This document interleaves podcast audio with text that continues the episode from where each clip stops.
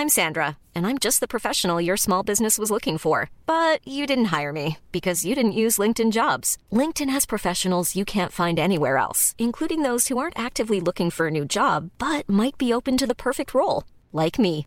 In a given month, over 70% of LinkedIn users don't visit other leading job sites. So if you're not looking on LinkedIn, you'll miss out on great candidates like Sandra. Start hiring professionals like a professional. Post your free job on linkedin.com/people today.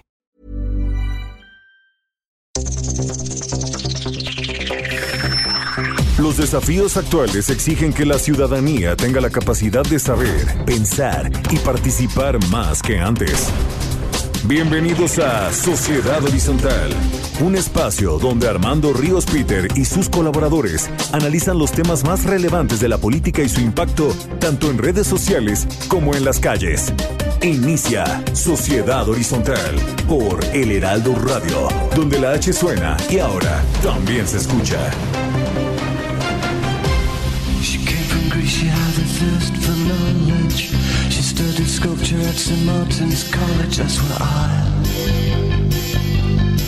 caught her eye. She told me that her dad was loaded. I said, in that case, I'll have rum and Coca-Cola. She said, fine. And then in 30 Hola, ¿qué tal? ¿Cómo están? Eh, pues muy contentos de saludarlos. Primero que nada estamos escuchando Common People de Pulp y bueno, pues les damos la bienvenida a este programa, a Sociedad Horizontal, la verdad que todos construimos a través de la señal del Heraldo de México. Por cierto, y es una cuestión que es importante celebrar, ya está el Heraldo Radio Monterrey, que arrancó el pasado primero de mayo a través del 90.1 de FM. Estamos muy contentos por ello y pues también doblemente contentos, pues el Heraldo de México, el Heraldo ayer cumplió tres añotes de nueva vida. Muchas, muchas felicidades al Heraldo de México, esta es nuestra casa. Yo soy Armando Ríos Peter y están aquí conmigo Maru Moreno. ¿Cómo estás, Maru? Hola Armando, muy contenta de estar con ustedes. Felices y bueno, mi querido Pedro Sáez, ¿cómo estás, Pedro? Hola Armando, muy bien, muchas gracias. Gracias Pedro por acompañarnos y bueno pues también gracias a todos y a todas ustedes que nos acompañan eh, en esta sesión. Muchas gracias también a quienes nos apoyan en los controles desde las instalaciones del Heraldo Radio. Muchas gracias Gerardo Reyes por estarnos apoyando y pues un gran saludo a todos los que nos escuchan hoy en la Ciudad de México, en Guadalajara, en Nuevo Laredo, en Tampico, Villahermosa y por supuesto mi bellísimo puerto de Acapulco que tanto extraño. Muchísimas gracias por su preferencia. Maru, porfa, recuérdanos las redes. Claro, en Twitter nos pueden seguir en arroba Heraldo de México. En Facebook estamos como El Heraldo México. Instagram arroba El Heraldo de México. Y también nos pueden escuchar online a través del portal del heraldodemexico.com.mx. Esperamos todos sus comentarios como siempre en Twitter con el hashtag de Sociedad Horizontal. Como siempre lo recordamos, cada domingo vivimos un cambio de era. La tecnología ha probado nuevas formas de organización y de comunicación. Las jerarquías tradicionales pierden su valor a pasos agigantados y hoy el diálogo es el motor para entender que la verdad cotidiana la construimos todos y la construimos todas, especialmente si logramos ponernos en los zapatos del otro. Y entrando en materia, pues hoy, como cada eh, domingo, tendremos un análisis sobre los temas más calientes en las redes sociales. Esta información es cortesía de Metrix, conocer la verdad en una sociedad digital. Y yo empezaría, mi querida Maru, mi querido Pedro, comentando que esta semana, eh, pues la semana que terminó, no la semana que acaba de concluir, eh, hubo dos temas relevantes en cuanto a la forma en la que está funcionando nuestro país, especialmente en, torno al poder público dos temas que tienen que ver con la economía del país. Eh, por un lado, la iniciativa que mandó el presidente López Obrador al Congreso para concentrar facultades en materia de presupuesto, en cierto sentido quitándoselas a la Cámara de Diputados, que es la que tiene esa facultad constitucional ahorita, eh, con la excusa o digamos con el argumento de eh, la crisis, la condición de la pandemia que estamos viviendo. Y por el otro, la actuación que ha tenido la iniciativa privada, la cual nos dio una noticia interesante, una noticia relevante. El Consejo Mexicano de Negocios se puso de acuerdo eh, con el BID Invest, con eh, este organismo internacional, para pues promover un acuerdo en apoyo de las micro, pequeñas y medianas empresas. Recordemos que desde el 5 de abril que el presidente López Obrador anunció su propuesta económica, pues la iniciativa privada no, no estuvo tan de acuerdo o, la vio incompleta, fue lo que dijo la propuesta del presidente López Obrador. Entonces, dos noticias que nos hablan de cómo se está viendo el poder eh, público, especialmente en cuanto al manejo de los recursos, la iniciativa del presidente que busca concentrar facultades en cuanto al ejercicio y la decisión del presupuesto y por otro, la iniciativa privada que pues eh, en ausencia eh, de decisión estricta del gobierno se pone de acuerdo con un organismo internacional para apoyar a las micro y las pequeñas empresas. Temas interesantes que sin duda alguna nos llevarán a reflexionar sobre cómo está funcionando la sociedad horizontal en México. Y porfa, entonces, Maru, tú estuviste muy atenta, estuviste revisando precisamente eh, el tema de la iniciativa que presentó el presidente. No sé si nos puedas comentar un ángulo más amplio de cómo, cómo se dieron los hechos y qué es la conversación que ha habido hasta el momento. Claro que sí, Armando. En efecto, como lo mencionabas, el pasado jueves 23 de abril, el presidente envió una iniciativa a la Cámara de Diputados que le otorga la facultad de reorientar el presupuesto de egresos ante emergencias económicas, eh, como la que estamos viviendo ahorita con el COVID. Ante esta iniciativa hubieron varias respuestas. El sector de la oposición en la Cámara de Diputados, integrados principalmente por el PRI y el PRD, mantuvo su rechazo absoluto a la iniciativa presidencial. Eh, ambos partidos calificaron la propuesta como autocrática y abuso de poder. A estas voces se unieron también algunos diputados del PAN y algunos diputados inclusive de Morena. Diversas voces incluso dentro de este partido advirtieron que se violaría la Constitución, además de que existe un riesgo de abuso de poder. Eh, la iniciativa presidencial plantea que las adecuaciones al presupuesto tendrían como finalidad mantener la ejecución de los proyectos y acciones prioritarias de la administración pública y fomentar la actividad económica del país para atender emergencias de salud y programas en beneficio de la sociedad como los que estamos viviendo. Ok.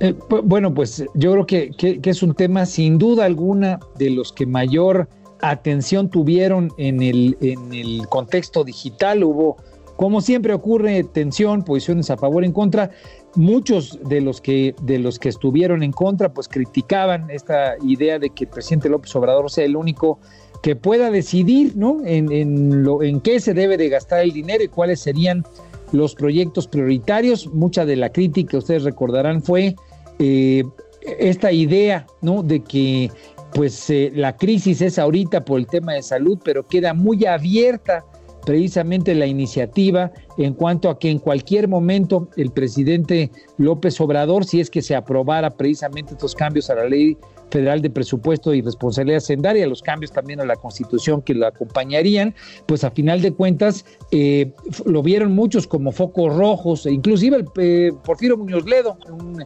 veterano diputado militante de izquierda, pues se manifestó en contra, ¿no, Maru? ¿Qué fue lo, qué fue lo que dijo él?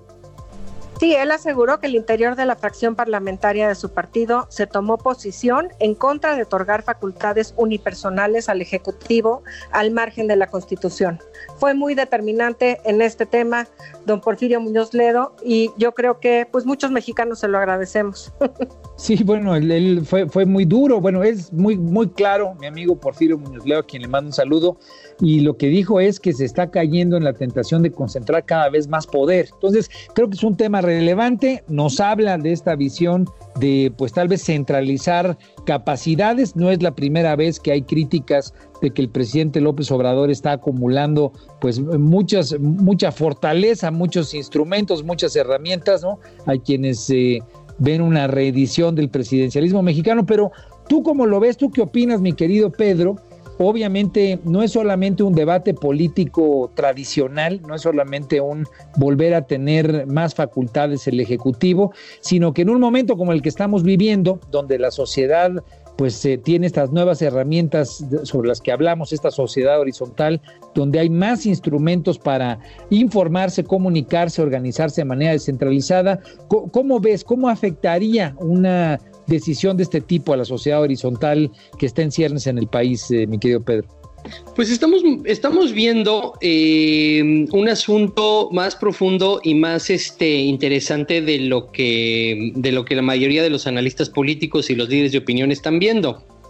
Nosotros hemos hablado eh, a lo largo de nuestras distintas ediciones del programa cómo ha existido una paulatina separación, eh, una paulatina merma de la base digital del amloísmo, ¿no? Hemos este, hablado de cómo en las distintas semanas, distintos eventos han hecho que eh, exista eh, cada vez menos apoyo eh, de base, menos, menos apoyo de compromiso este, político en las cuentas, en los usuarios de las redes sociales detrás del amloísmo. Y la forma en la que se ha configurado esta pérdida de apoyo en particular ha sido en que muchas de las cuentas, eh, muchos de los influencers, de las personas que durante el sexenio de Enrique Peña Nieto eran eh, cuentas críticas hacia el gobierno, cuentas que se situaban eh, firmemente en una posición de izquierda y que entendían la capitalización política de lo que ellos estaban haciendo en el proyecto de proyecto político, el proyecto de Estado que traía en su momento Morena y, el, el, ahora presidente López Obrador, poco a poco se han separado este, de, de, la defensa de este proyecto. Eh, empezó con eh, cuando, cuando en, el momento en el que ganaron la, eh, la elección, pero en los últimos, en los últimas, en los últimos meses se ha profundizado. lo vimos con lo del, con lo de Culiacán, lo vimos y hablamos de eso en la... Con las mujeres, ¿no? con las, mujeres, hablamos de eso con las mujeres. Hace poco lo volvimos a mencionar eh, después de la, del informe, entre comillas, la, la, conferencia que dio el presidente en, razón, en relación a los apoyos económicos que dar. Y lo volvemos a ver en este caso, y lo volvemos a ver en este caso. Una vez más, eh, la defensa de la, del presidente en este sentido se reduce a grupos eh, de base digital cada vez más radicalizados, cada vez eh, más pequeños también. Eh, y entonces, ¿qué es lo que dibuja esta situación?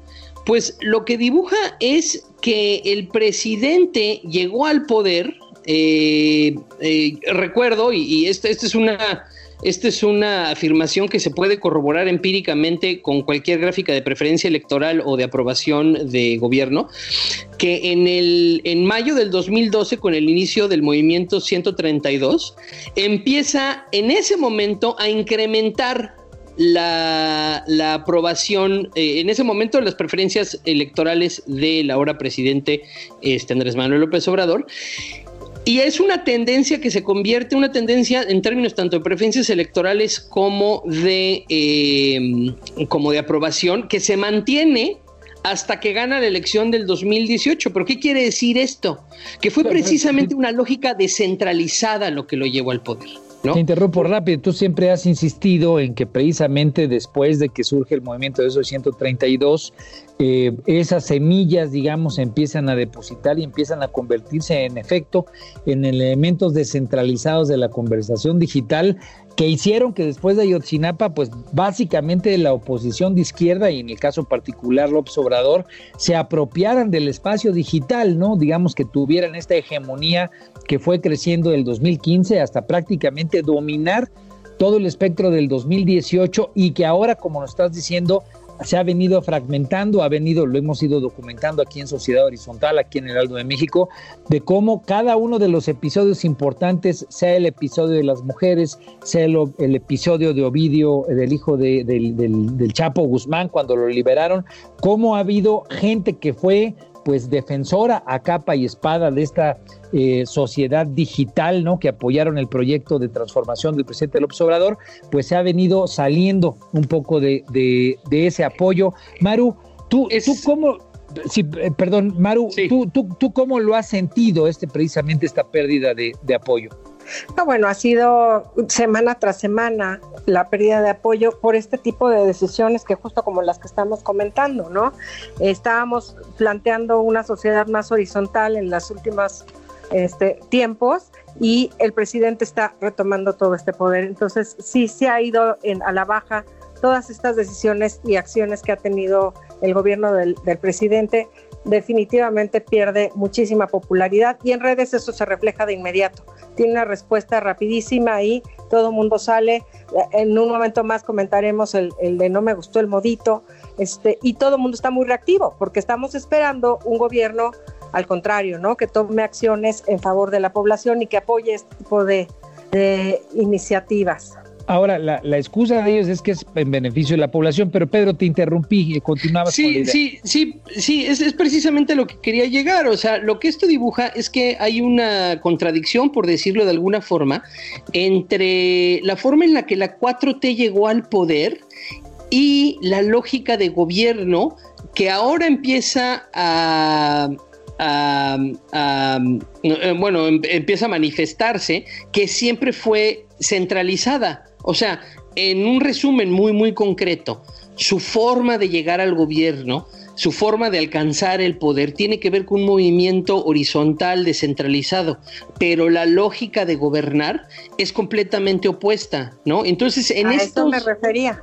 Claro. Entonces, en estos momentos empezamos ya a ver con muchísima más claridad lo que habíamos comentado en los programas anteriores. Hay una, digamos, una eh, contradicción, por así decirlo, y, y, esto podríamos decir que lo percibe eh, los usuarios digitales, así podría ser, digamos, un gran movimiento que tiene una enorme fuerza, que logra conquistar 30 millones de votos, que es parte, digamos, sí, de hartazgo, de molestia, de emociones en contra del gobierno anterior, pero que aprovecha una articulación nueva, una nueva forma de informarse, de comunicarse y de organizarse, y que eso se convierte pues, en un caudal de votos. Tú, tú, dirías, o lo que nos estás diciendo, Pedro, es, hay una contradicción, digamos, entre esa energía y esa forma de, de, de entender la nueva sociedad de, mexicana, por lo menos en cuanto a organización digital y cómo la percibe esa misma organización digital ahora que está gobierno. ¿Es correcto lo que nos estás diciendo? Sí, sí, sí, y es todavía un, es todavía eh, eh, eh, más significante por el hecho de que este fue el primer gobierno que se podría decir que el factor determinante de su triunfo electoral fue precisamente eh, eh, esta nueva articulación horizontal y descentralizada y que es posiblemente también que es el gobierno con una lógica más centralizada desde los, desde los gobiernos anteriores a Miguel de la Madrid, ¿no? Entonces todavía más significante eh, la contradicción en ese sentido. Bueno, pues eh, hay un segundo tema que tal vez nos permita eh, profundizar. Maru, eh, tú le diste seguimiento también a este acuerdo que hubo entre los empresarios y el Banco Interamericano de Desarrollo, específicamente entre el BID Invest, la parte de la corporación. ¿Cómo, cómo se dieron las cosas? ¿Cómo estuvo este convenio que lograron el Consejo Mexicano de Negocios eh, con este organismo internacional. Así es, la semana pasada firmaron un acuerdo para financiar a 30 mil MIPIMES. Los primeros resultados se dieron en materia de pequeños negocios dedicados a la man manufactura, lo que es muy buena señal por la trascendencia que tiene este sector de cara al nuevo tratado del TEMEC y las oportunidades que se cerrarán para China. Claro, Queda un pendiente concretar acciones enfocadas a tienditas y fondas, así como a los pequeños productores alimentarios. Okay. En este caso, las, las, grandes empresas, sabedoras de la interdependencia que tienen con los pequeños negocios, establecieron un mecanismo de apoyo al sistema productivo en su conjunto, no solo a los de mayor tamaño, y constituyeron un acuerdo para cuidar y proteger a los eslabones más débiles de la cadena. O sea, las Esto, micro, pequeñas y medianas empresas, ¿correcto? Así es. Y una vez más quedó claro que el COVID nos ha mostrado contundentemente que todos dependemos de todos, ¿no? La cereza del pastel fue un acuerdo de que esta trascendencia no requirió de la antigua fórmula paternalista, pues no tendrá implicación alguna para el erario público. Fue un acuerdo de la iniciativa privada que genera el 87% de la inversión en el país y que emplea el 94.8% de la base trabajadora. Y fue precisamente ahí, perdón que te interrumpa, Maru, frente a ese sí, claro. contexto de organización cuando el presidente López Obrador, cuando le preguntan específicamente sobre ello, que dijo, no me gustó mucho el modito, ¿no? Creo que fue una frase que estuvo muy presente en redes, hubo mucha conversación, no me gustó el modito, no me acuerdo si el hashtag era tal cual, pero eh, de que se pongan de acuerdo, él argumentaba y quieran imponernos sus planes, ¿no?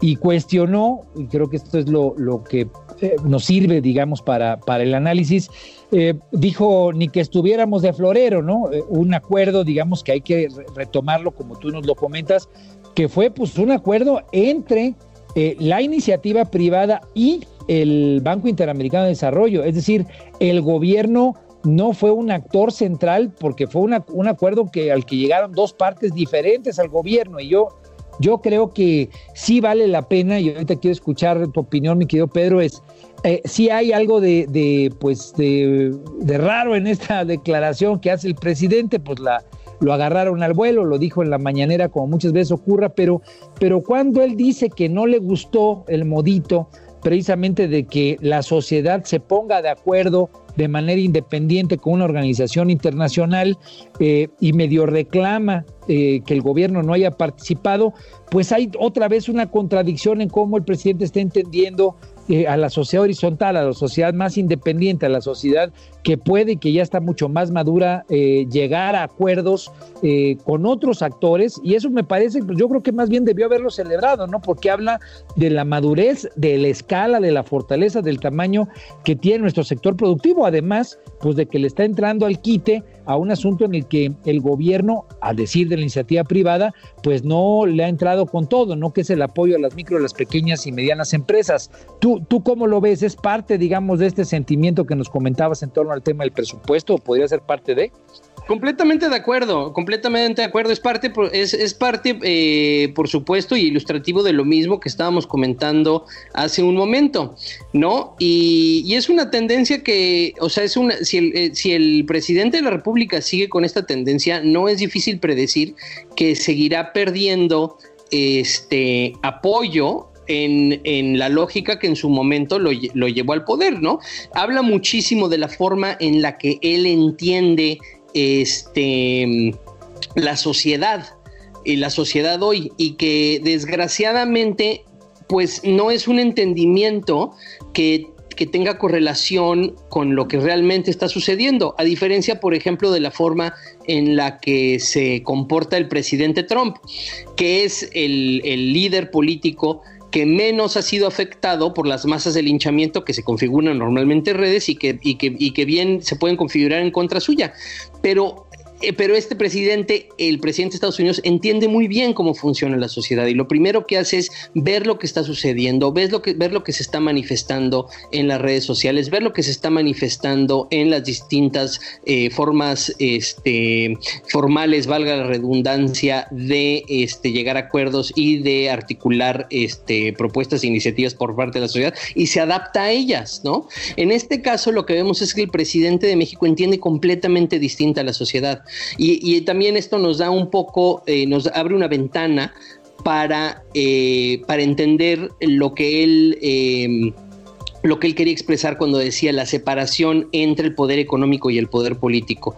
¿Qué quiere decir esto? Que, el, que la sociedad, toda manifestación legítima de la sociedad, toda manifestación legítima del creacer público, tiene que este, que pasar por él o, pasar por, por, el, por el gobierno federal, ¿no? Y, como estamos viendo en esta, o sea, como lo vimos desde el sismo, como lo vimos en este caso de emergencia, cómo se está comportando la sociedad y lo que yo creo que viene, Armando, ¿no? Que todavía no se, no se manifiesta, pero, pero, pero por los presidentes, por los precedentes que hemos tenido, es, eh, existe una alta probabilidad de que las consecuencias económicas, este, sociales, etcétera, que tenga esta pandemia, vamos a encontrar más de estas iniciativas, no solamente a este nivel, sino a niveles eh, eh, sociales este, eh, de colonia, a niveles sociales de ciudad, de barrio. Sí, ahora yo, yo creo, perdón que te interrumpa, ya estamos a punto de llegar al corte, pero yo creo que el presidente entiende muy bien a la sociedad. El problema es que en este país tenemos una disociación de, la, de, sociedades, por así decirlo. Hay una sociedad que el presidente conoce, recorrió pues prácticamente todos los municipios de la República, no me acuerdo si dos veces incluso, eh, ha estado en contacto con todo el país, pero hay un eh, comportamiento también diferente a cómo se comporta la sociedad digital, lo que no significa que el comportamiento de la sociedad digital no termina influyendo al final del día en muchas de las actitudes que termina teniendo la sociedad en su conjunto. Es parte del análisis antropológico que hay que revisar a fondo de nuestra, de, digamos, de nuestra sociedad por sus desigualdades regionales. En fin, es una cosa mucho más profunda.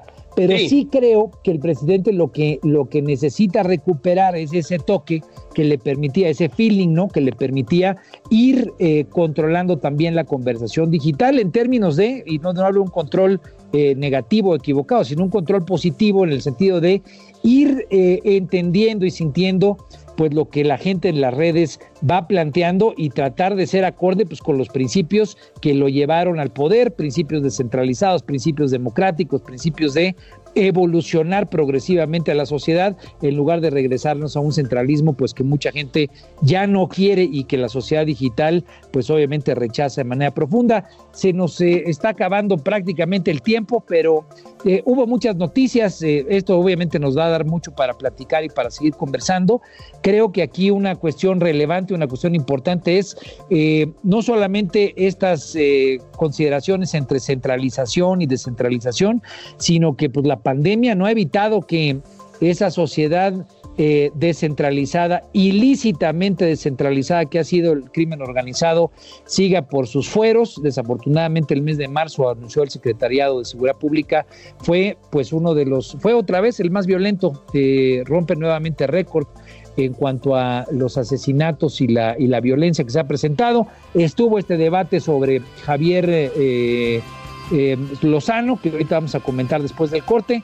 Pero en fin, eh, me apuro para eh, comentarle a toda nuestra querida gente que nos escucha el día de hoy, domingo, que vamos a ir a un corte y regresaremos con Desiree Navarro. ella es presidenta de la Fundación One Heart y además de todo es activista en derechos humanos de las mujeres. Vamos a comentar sobre el tema de la violencia intrafamiliar ahora en tiempos del COVID y la pandemia. Seguimos aquí en el Heraldo Radio, estamos en Sociedad Horizontal y le agradecemos a Metix por la información que nos da. Muchas gracias. Ahorita regresamos.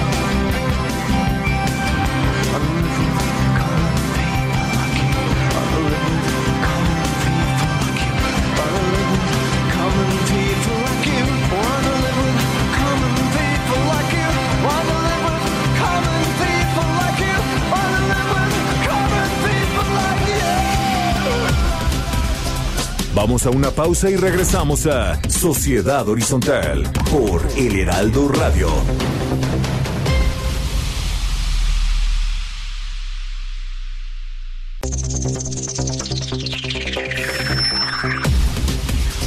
Regresamos a Sociedad Horizontal por El Heraldo Radio.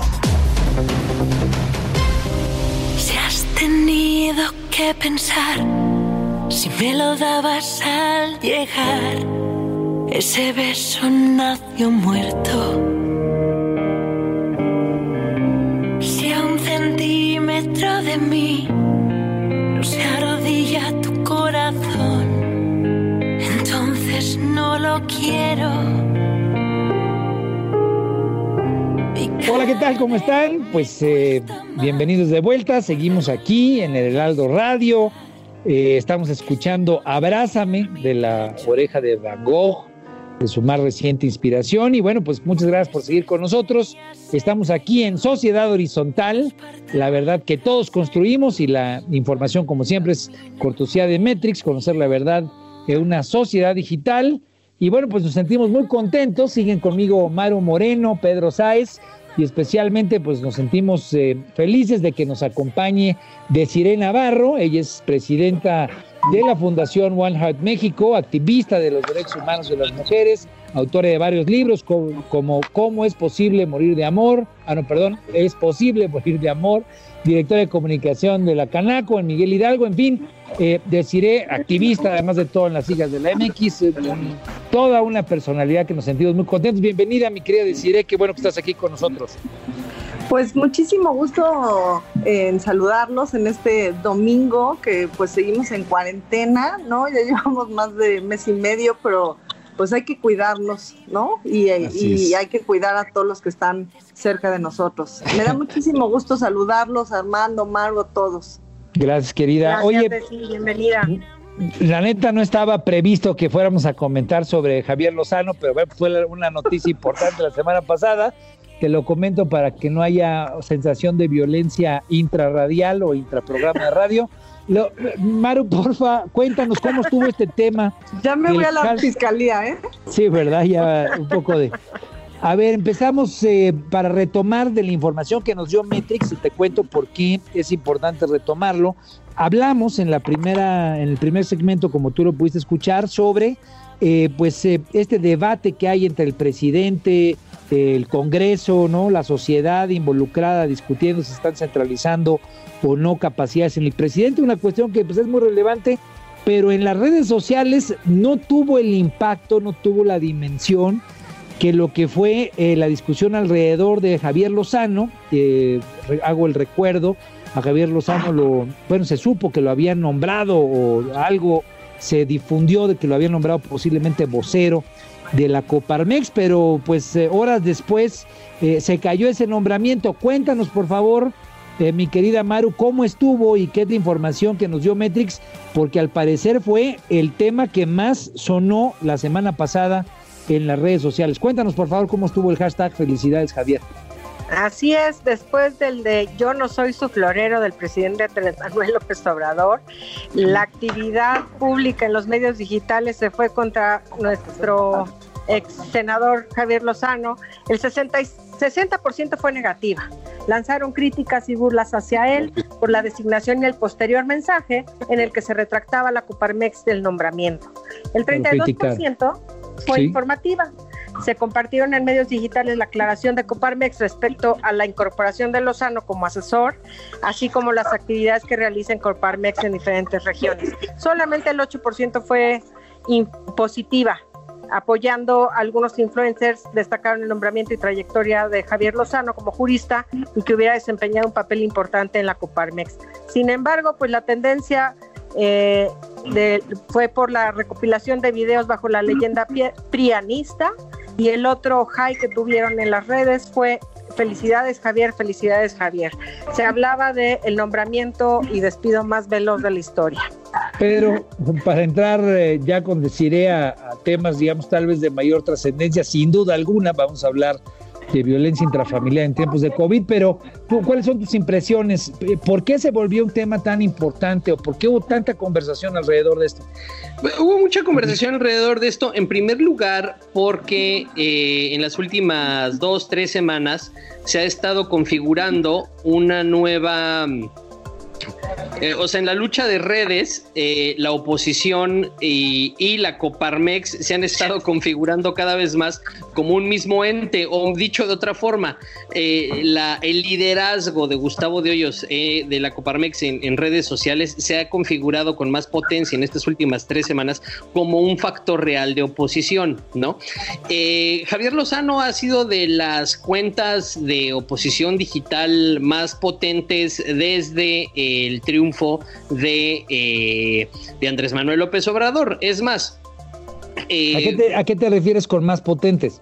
Transitó, eh, transitó de una forma muy, muy fluida del contexto electoral al contexto, al contexto postelectoral. O sea, de ser una voz que estaba en el contexto electoral abogando por la candidatura, promocionando la candidatura de, este, de transitó de una forma muy, muy fluida a es como si le hubieran quitado los guantes de, de, electoreros y le ponen los guantes de, oposición eh, y, de un día para el otro transitó de una forma muy fluida de una cosa a la otra y se ha mantenido junto con otras personalidades que también han disminuido como Fernando Belauzarán este entonces eh, diríamos que por eso le dieron duro porque fue pues, prácticamente un tema de quienes están a favor y quienes están en contra de la 4 es que, es que fue una es que fue una fue una eh, fue algo que hasta yo creo que los propios amloístas deseaban o sea, que por fin, que por fin se desenmascarara que la Coparmex era una entidad que no representaba intereses este, de patrones, de, que no era una organización patronal, sino que en efecto se estaba convirtiendo en una, este, en una entidad de oposición política. Y en el momento en el que entra eh, Javier Lozano, pues eso como que era una configuración que hasta ellos esperaban y tenían todas las herramientas para golpear. Y yo creo que lo que sucedió es que pues muchos de los de los de los miembros de, de, de, la Coparmex dijeron, oigan, este, tal vez esto no fue tan buena idea, y entonces ahí es cuando se echaron para atrás. Se echaron para atrás y se convirtió en el circo perfecto, el circo perfecto de, redes sociales para, para aprovecharse de, eh, de, esta situación chusca y, eh, y aventárseles a la yugular tanto a Javier Lozano como a la Coparmex.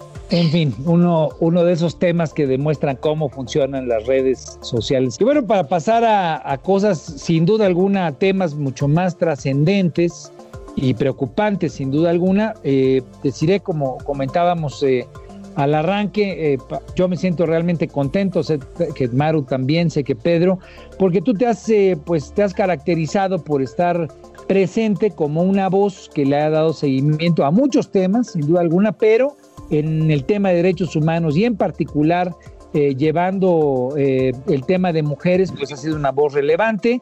Eh, ¿De dónde venimos? Bueno, pues estuvimos el 8 de marzo, el 9 de marzo con este tema que tomó las calles. Todavía están presentes las imágenes de Paseo de la Reforma, del Zócalo, de la Ciudad de México con ese color morado que demostraba pues el hartazgo, la molestia de las mujeres del país, pues precisamente por la violencia de la que han sido objeto, la violencia que han sufrido.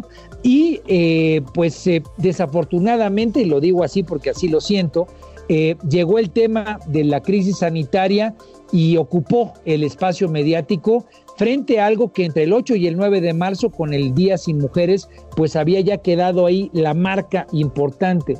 Eh, ocupó el tema sanitario, pues los medios, las conversaciones, pero el problema sigue latente, el problema está ahí presente y la información que hemos visto, la información que hemos escuchado, la propia Organización de Naciones Unidas ha dicho que el problema de violencia se ha exacerbado. Yo veía una noticia hace poco donde una mujer mostraba sus brazos llenos de moretones y decía, es que el problema es que llevo cuatro semanas, llevo un mes pues encerrada con mi verdugo, encerrada con quien me lastima.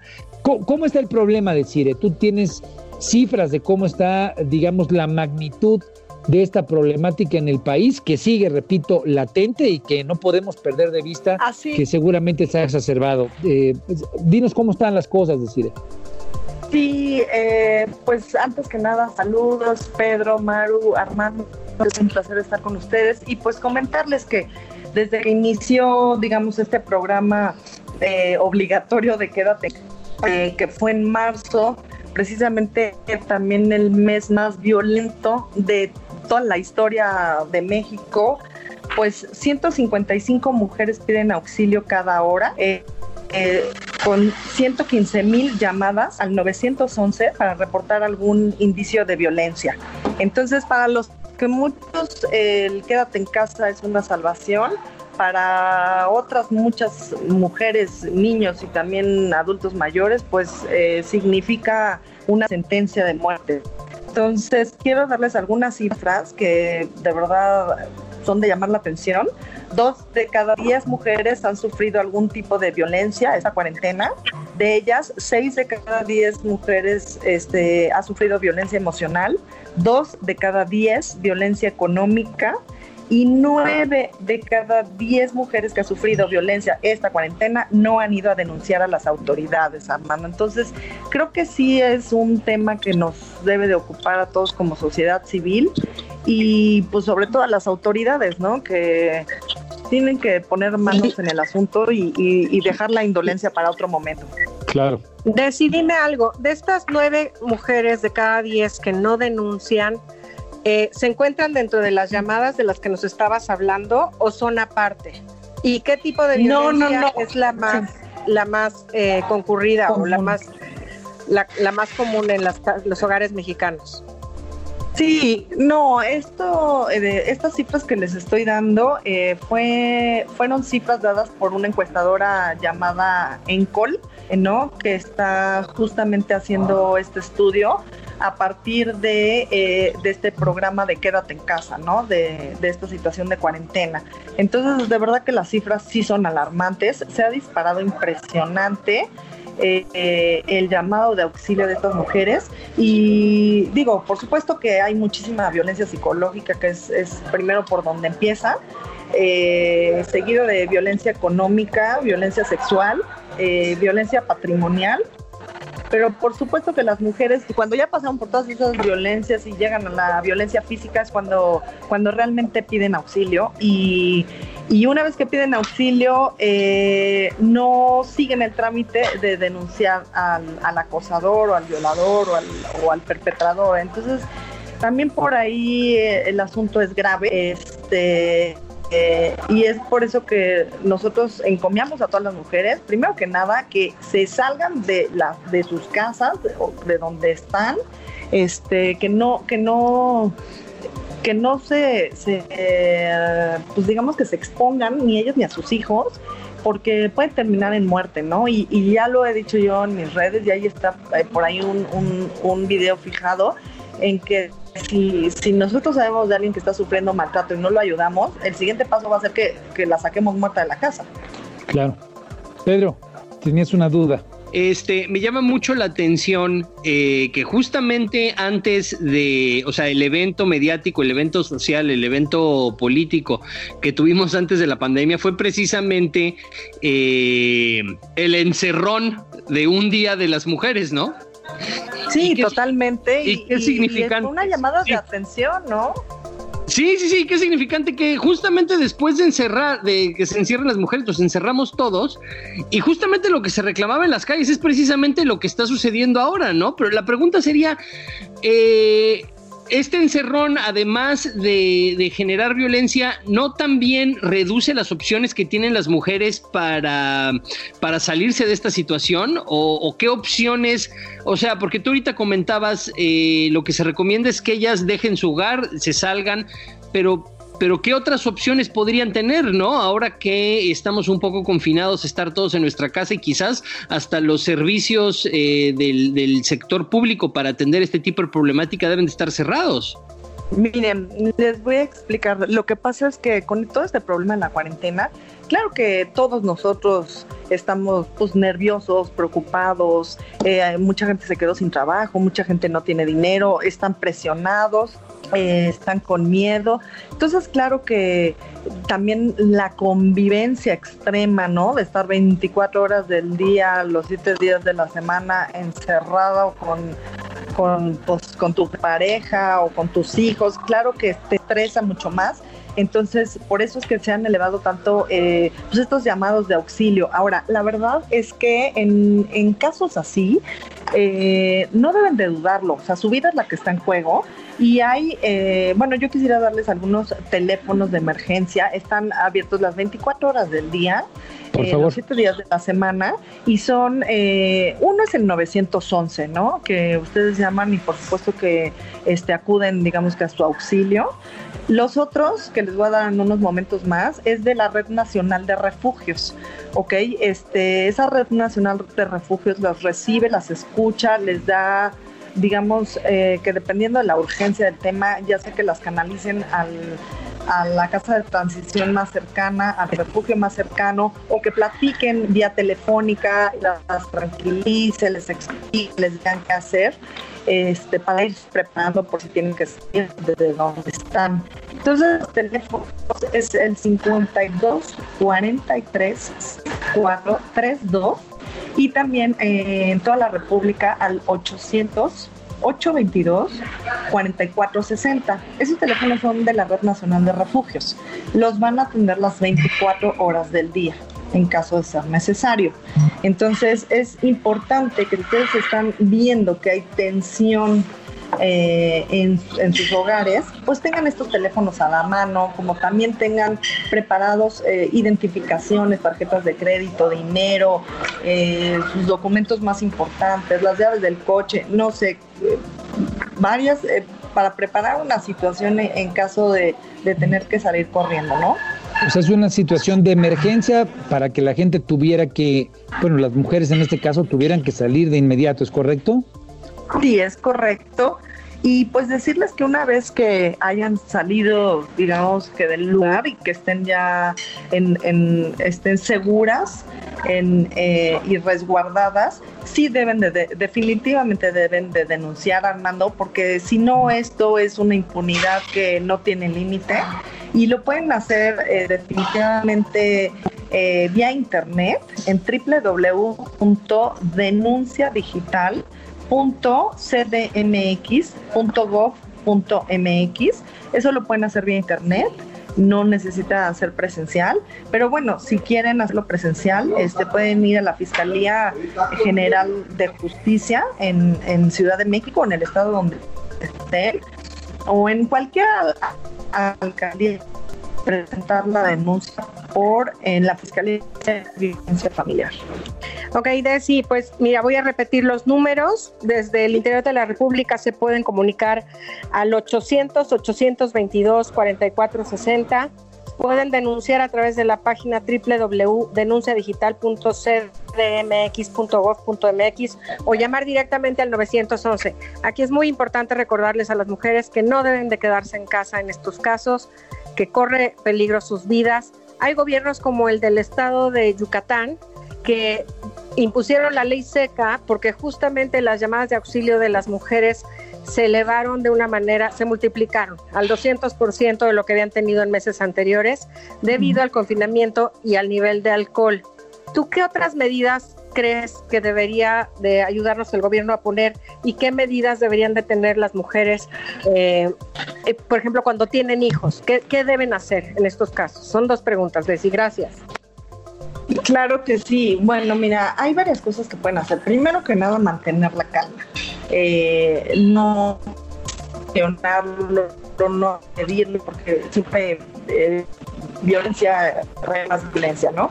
Entonces, pues tratar de hablar, tratar de dialogar, eh, tratar, como bien dicen, de que no ingieran bebidas alcohólicas, ni mucho menos drogas, porque obviamente eso pues, hace que pierden, que pierdan el control y puede acabar eh, definitivamente muy mal pero también eh, que vayan midiendo la situación y si no en una salida, se vayan preparando para que, para que evitemos una violencia física extrema.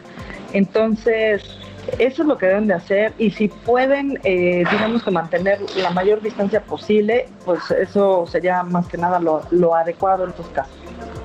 Y, la pregunta, digamos, un poquito eh, es, digamos, eso es lo que procede cuando una mujer está siendo violentada. Obviamente son casos eh, extremos, terribles, preocupantes. A mí me surge mucho la duda, ¿qué tanto eh, hay mecanismos para dar atención psicológica preventiva? Y me refiero un poco en el contexto pues en el que está la gente confinada, eh, cuando ya llega a la condición pues más extrema, pues es terrible, estas son las medidas, pero ¿qué tanto la atención psicológica está funcionando? ¿Qué tantos mecanismos hay para atención psicológica? ¿Cómo está ese tema, decía? Mire, en la Red Nacional de Refugios eh, hay una línea psicológica porque te ayudan no solamente con temas legales, que te dan todo el acompañamiento, en, temas eh, también médicos, ¿no? De, revisión de, realmente qué tan grave fue el ataque. Y, una línea psicológica en donde valoran qué tan afectada estás. O sea, esto es un, esto es un problema grave en donde las mujeres pues ya sufren codependencia, este, miedo, eh, y pues además eh, deben de tratarlo y en estas líneas pues pueden, pueden acercarse a ellas para que les den asesoría. También hay otros lugares que pueden buscar en internet que se llaman CODA, por ejemplo, que es eh, codependencia, codependentes anónimos eh, hay otro que se llama Adictos al Amor, etcétera. Son grupos, eh, algunos de mujeres, en donde esas mujeres han sufrido violencia y esas mismas mujeres te ayudan, te comprenden y creo que cuando has sufrido algo así necesitas de gente que te, que te entienda, ¿no? Que, que sepa realmente lo que, lo que has sufrido, lo que has vivido. Claro. Ahora, a mí me...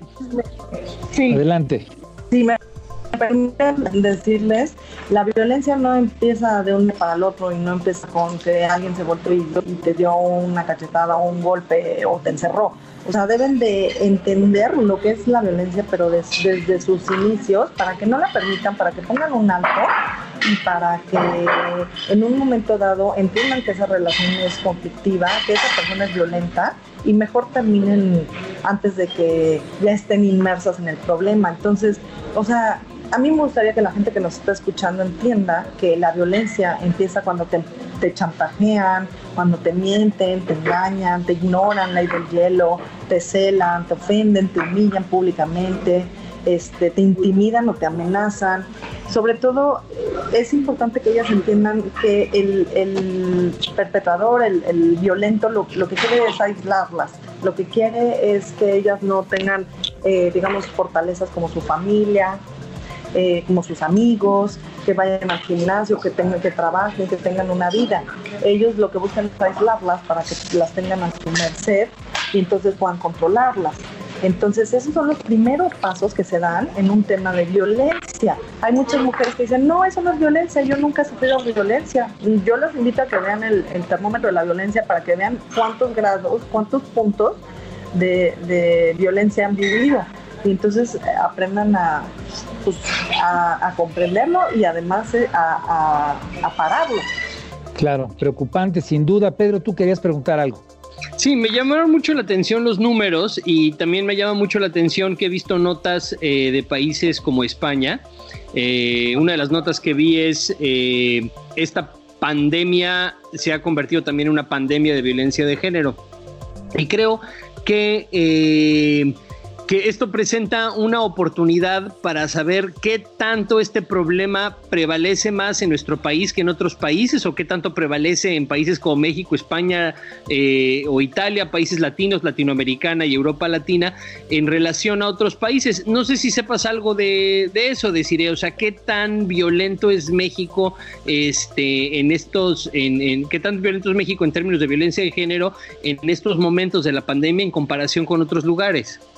No, bueno, yo les quiero explicar que la violencia no es eh, única y exclusivamente de una clase social, no es única y exclusivamente de un país, de una ciudad, de un estado. Digo, en México, por ejemplo, eh, Veracruz es la entidad con mayor número de feminicidios, eh, por ahí seguido del Estado de México, ¿no? Pero cuando, cuando se dio la marcha aquí, digamos, de las mujeres, la marcha feminista, se dio eh, simultáneamente en muchos países del mundo, como fue Francia, como fue España, como fue Chile, que fue, digamos que, una connotación a nivel mundial. Entonces, no, definitivamente la violencia no es ni de clases sociales, ni de idiosincrasias, ni de, de zonas geográficas. La violencia está cerca de nosotros.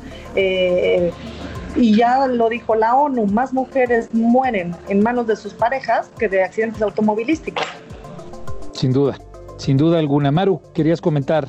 Decidia tiene un libro que me llamó mucho la atención, lo leí ya hace tiempo, de Es posible morir de amor. Creo que era muy importante retomar estos datos que estás dando ahorita, de, de que la violencia doméstica no respeta ningún, ningún credo, ningún estatus socioeconómico, color ni raza. Y no sé si nos pudieras mencionar rápidamente, porque ya se nos acaba el tiempo, eh, otra vez el número telefónico al que se pueden comunicar. Sí, claro que sí. Miren, pueden buscar en internet Red Nacional de Refugios, al que por cierto, y aclaro, no les han liberado el presupuesto anual para 2020. Entonces, ojalá que como sociedad civil hagamos un llamado para que liberen ese presupuesto porque es muy necesario. Deciré, eh, mil, mil gracias por la oportunidad que nos das de escucharte, de estar acompañándonos hoy.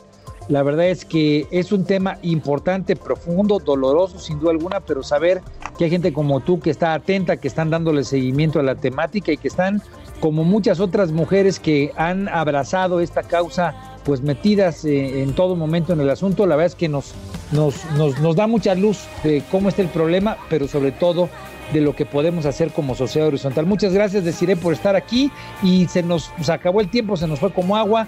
Yo le agradezco mucho a todo el auditorio. Muchas gracias, Maru. Muchas gracias, Pedro. Estuvimos aquí en Sociedad Horizontal. La verdad es que todos. Estoy aquí ya cerrando, me está dando el guillotinazo. Muchas gracias, Maru. Gracias a ustedes. Feliz domingo. Gracias, Pedro. Gracias a ustedes. Muchísimas gracias. Gracias saludarlos. Gracias, decirle. Cuídense mucho. Sociedad Horizontal, la verdad que todos construimos por el Radio. Nos vemos el próximo domingo. Gracias a Metex por la información. Saludos a todos.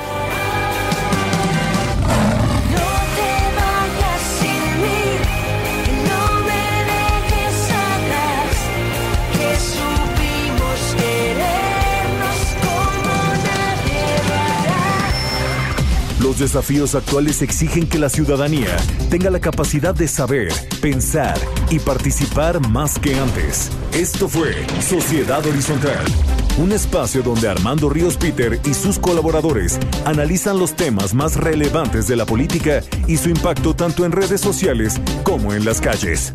Una producción de El Heraldo Radio, donde la H suena y ahora también se escucha.